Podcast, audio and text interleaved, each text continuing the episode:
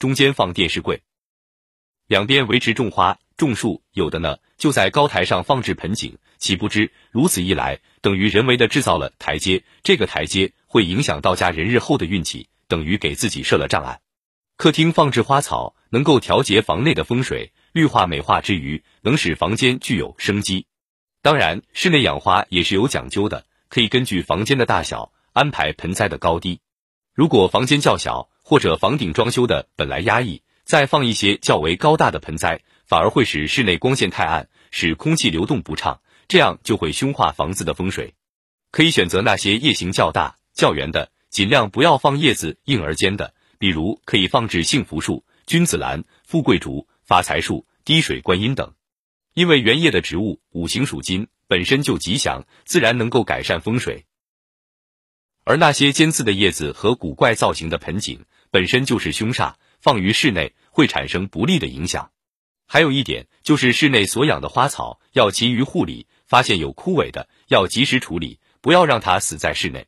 还有鱼缸，如果不是风水的行家。最好不要抱着无所谓的想法，因为养鱼有两点不吉。小处说，因为你不懂得何处是财位，搞不好会放在凶位，当然破了财气就属正常了。大处说，养鱼等于困鱼，等于是给鱼设牢，这是会有报应的。况且没有谁能保证鱼不死，鱼死也是不吉利的事。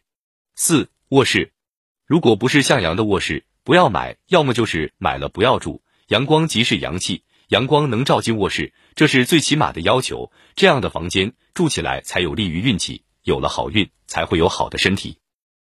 不要将通往阳台的卧室外展，因为住楼本身接触外面空间的机会就少，再占用仅有的阳台，长期下去对人的精神不利，患抑郁症就属正常了。再者，改成卧室的阳台处，上面会有梁，梁下不论是铺床还是平时站坐，都属凶位，所以根本没有改的必要。如果不会选择安床的吉位，可以在东方或东南方安床。买床要选木质的，尽量不要选那些金属的或是用金属装饰的床体。如果卧室内有卫生间，尽量不要改成衣帽间。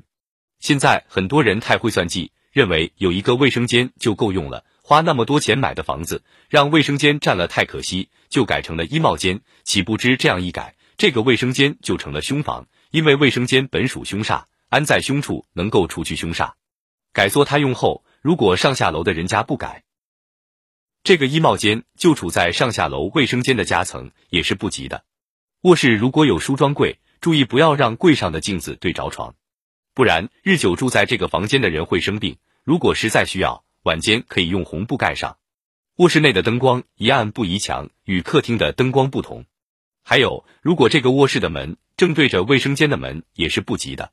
五、厨房，在选房前，不论主门朝向哪个方位，最好选东北方向是厨房的为吉。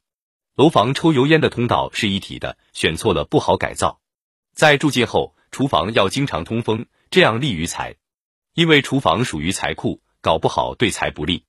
不论你做多大的生意，厨房这个地方出了问题，事业都一样会陷入困境。还有，厨房安静属于大凶。不但会让你的财保不住，还会使房子多火灾。六、卫生间，卫生间的门如果是对着大门的，这样的房子最好不要买，因为卫生间的门对着哪个门都属不吉。若是与主门相对，就更凶了，健康和财都不要考虑了。卫生间的镜子不要安在门左边，安在门的右手是可以的。最主要的一点是，卫生间要保持清洁，不要有污秽的气味，否则不要说影响健康。财神也不会喜欢这样的气味。